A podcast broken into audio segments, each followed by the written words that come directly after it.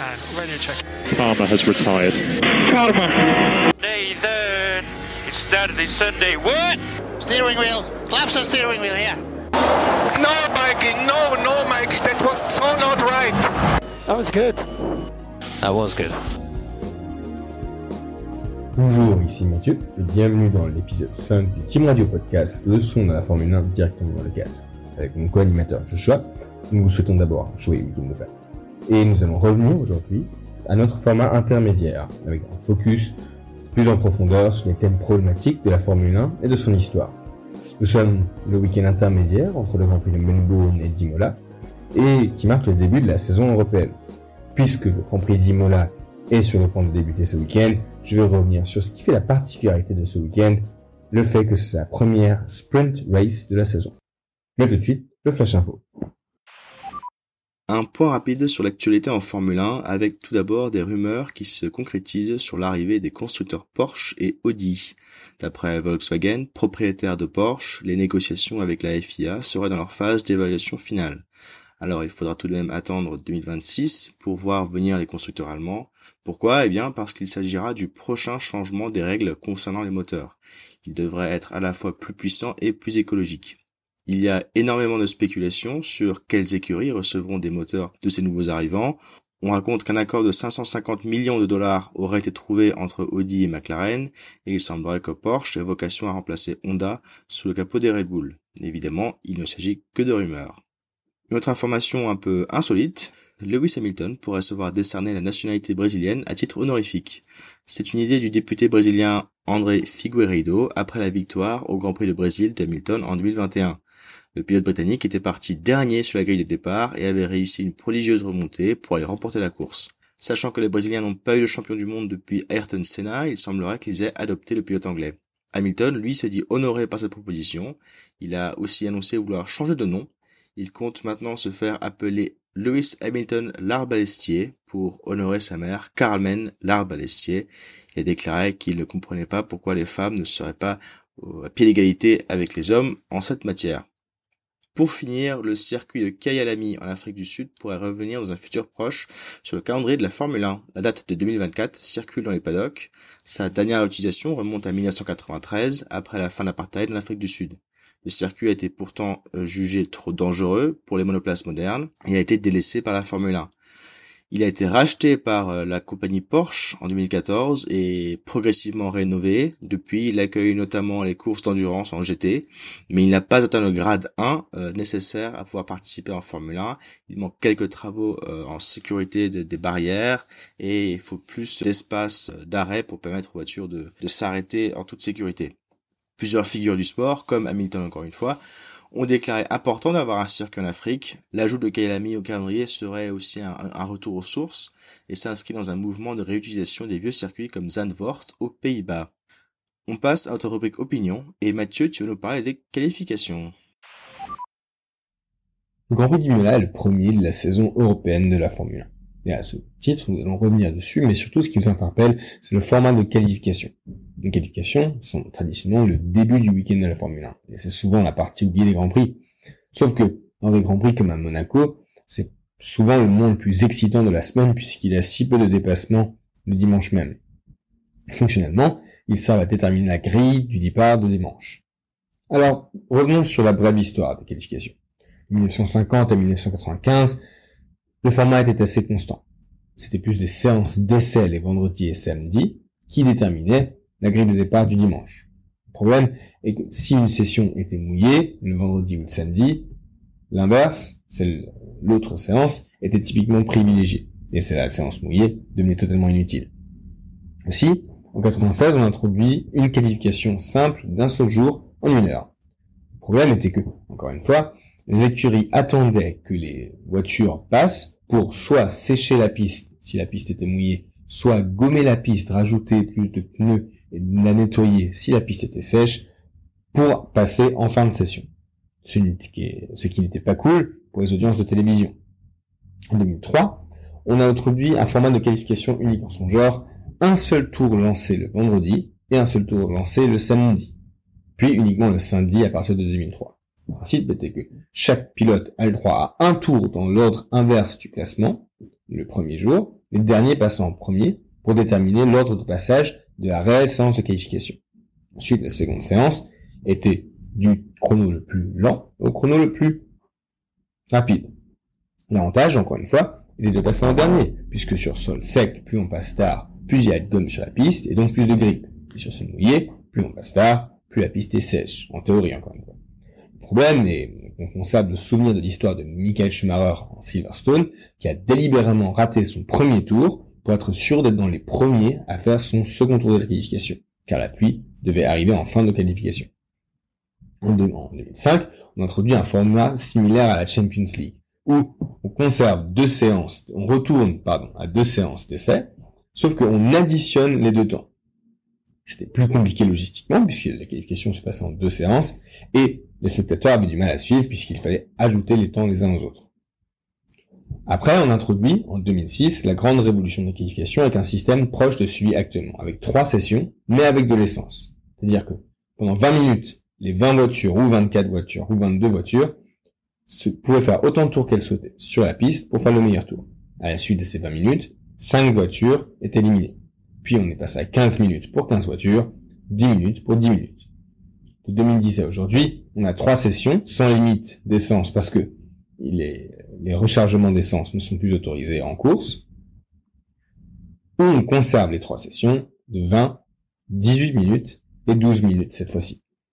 En 2016, à noter qu'il y a eu le système d'élimination progressive qui avait été testé sur deux courses, en Australie et en Malaisie, où toutes les 90 secondes, le pilote le plus lent d'une session de qualification est éliminé. Un système vivement décrié par les pilotes. Les enseignements qu'on peut en tirer sont que la Formule 1 oscille comme toujours entre histoire et innovation en fait. C'est toujours le problème de la F1.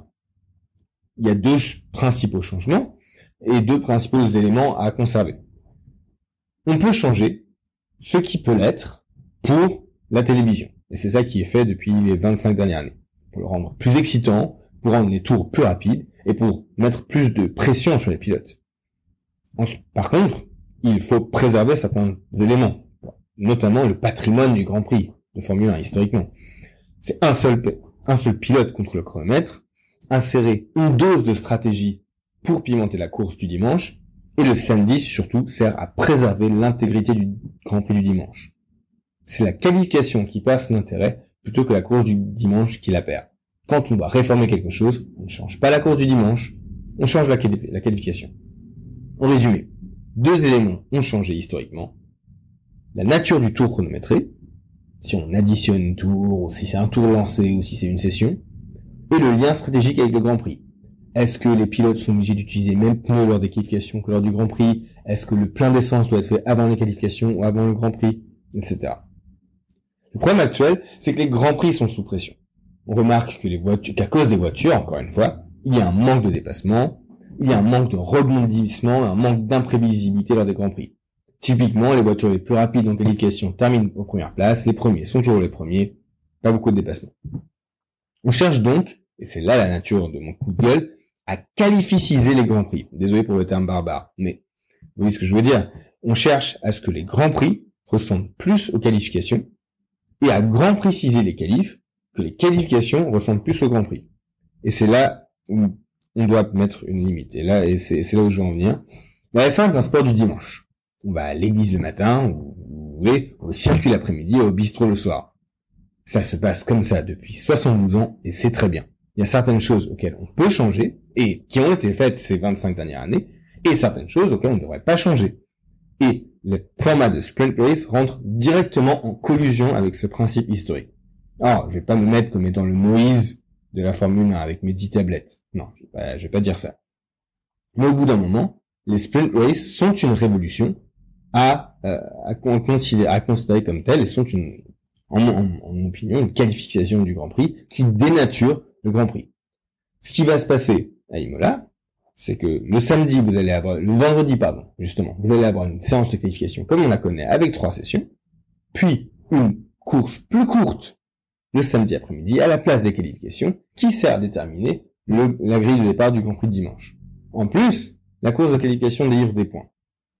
C'est retirer la nature même du Grand Prix. Et même si ça donne plus d'audience, et même si ça pimente plus la course, déjà, La preuve, on n'a pas eu de dépassement pour la tête du Grand Prix pour le moment en sprint race.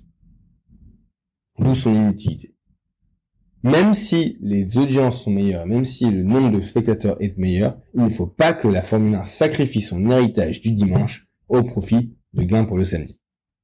C'était juste un coup de gueule. Réagissez dans les commentaires et rejoignez-nous sur Twitter, comme toujours, pour débattre de mon opinion.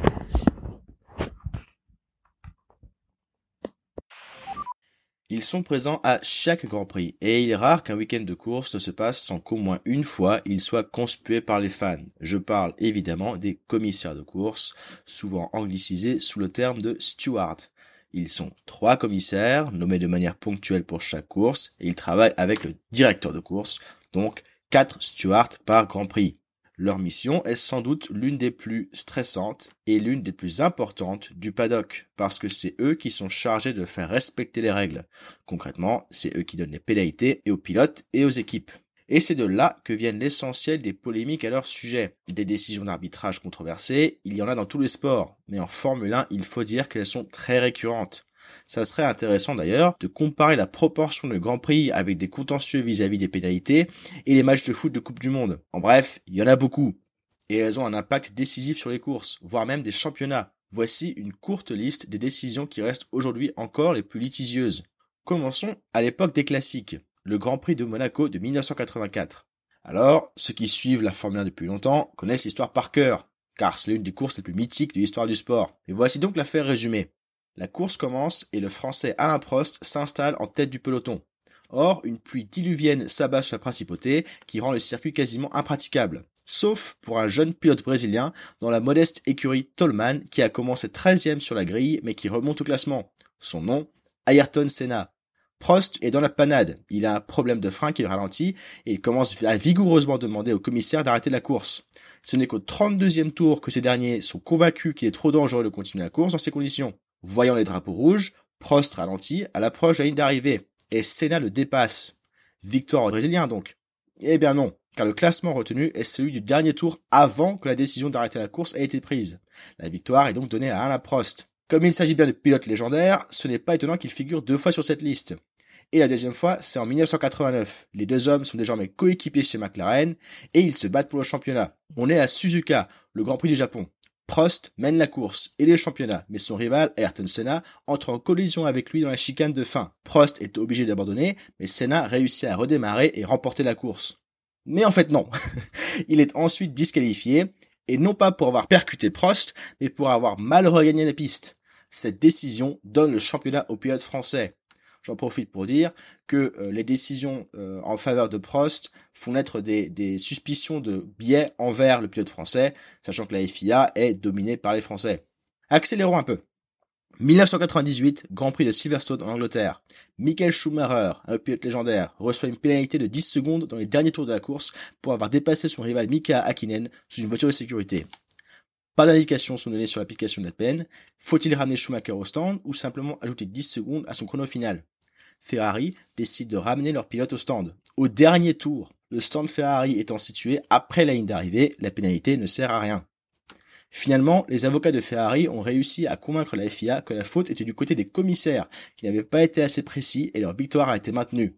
Un autre pilote très connu, Max Verstappen, a plusieurs fois été l'objet de contentieux, notamment au début de sa carrière à cause d'un style de conduite, disons, intrépide. En 2017, au Grand Prix des États-Unis, un podium lui a échappé à cause d'un dépassement illégal sur Kimi Raikkonen.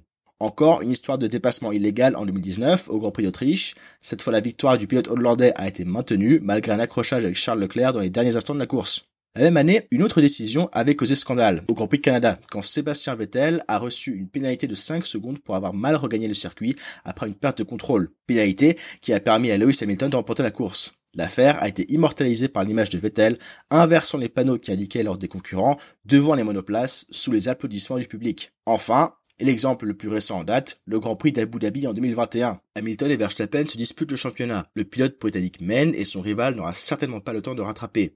Mais à deux tours de la fin, un certain Latifi s'écrase dans une barrière et déclenche la voiture de sécurité. Normalement, avant de redonner le départ, le directeur de course doit laisser les voitures doublées par les leaders revenir à l'arrière du peloton.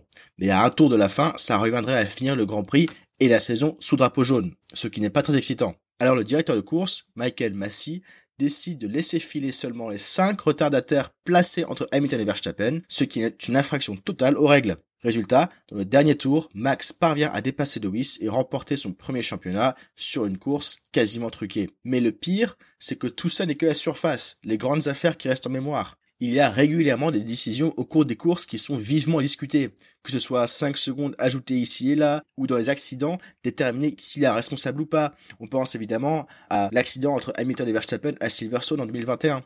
En solution, nombreux pilotes et fans réclament une systématisation de l'application des règles, un fonctionnement plus transparent et neutre qui enlèverait euh, tout l'aspect polémique des décisions des euh, commissaires. Une évolution qui reste encore à voir.